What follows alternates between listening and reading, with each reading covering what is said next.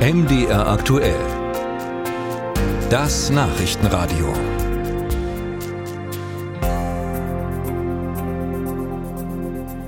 Anwendungen der künstlichen Intelligenz halten immer stärker Einzug in unser Leben, nicht immer zum Vorteil, zum Beispiel bei Prüfungen in den Schulen. Jüngst gab es einen Betrugsversuch beim Abitur in Hamburg.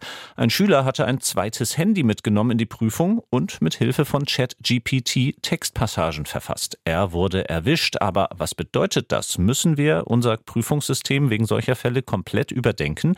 Uta Georgi hat dazu Stimmen in Mitteldeutschland gesammelt. Es sind Entwicklungen wie JetGPT. Sie lösen auf der einen Seite Begeisterung aus, andererseits lässt sich nicht leugnen, dass Texte, die der Jetbot geschrieben hat, nicht immer zu unterscheiden sind von Werken, die Menschen verfasst haben.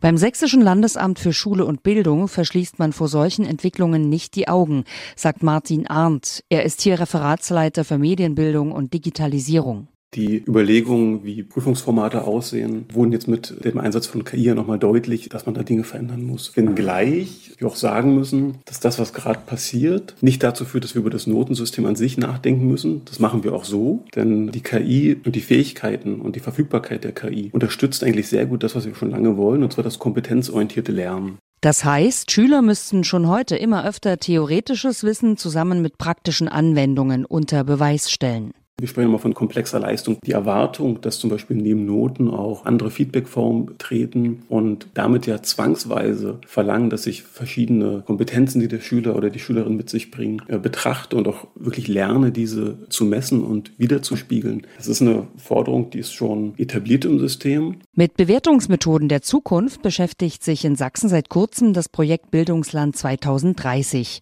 Lehrkräfte, Eltern und Schülervertreter sowie Bildungspolitiker suchen hier gemeinsam nach Lösungen, um das System weiterzuentwickeln.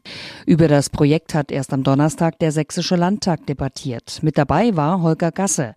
Er ist bildungspolitischer Sprecher der CDU-Fraktion. In einem der strategischen Ziele spielt Digitalisierung eine große Rolle. Unter anderem gibt es dann einen Unterpunkt Gestaltung einer Kultur der Digitalität oder Nutzen von digitalen Tools. Und das sind so zwei Punkte, unter denen ich das in der Diskussion sehen würde. Wir werden jetzt in einen Prozess starten mit Regionalforen, wo Schülerinnen, Schüler, Eltern, Lehrer, aber auch Unternehmen und Bürger aus der Gesellschaft sich mit einbringen können in den Prozess. Sachsen setzt damit auf einen breiten Dialog, um sein Bildungssystem fit für die Zukunft zu machen, auch mit Blick auf Anwendungen der künstlichen Intelligenz.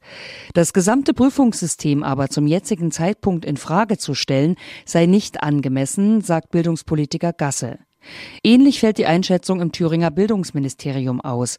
Sprecher Felix Knote räumt aber ein, dass sich das System wandelt. Klar ist, dass ChatGPT und andere Formen der künstlichen Intelligenz eine Neuordnung dieses ganzen Gefüges schulischer Leistungserhebung irgendwann notwendig machen. Das ist aktuell noch nicht der Fall. Es gibt in Thüringen schon Stimmen, die sagen, dass reine Abfragen von Wissen oder das Texterstellen, das wird so in Zukunft nicht mehr möglich sein zu prüfen, sondern wir müssen auf andere Prüfungsformen dann vielleicht gehen. Aber diese Debatte steht am Anfang. Schon jetzt spiele Medienbildung fächerübergreifend eine große Rolle im Thüringer Lehrplan.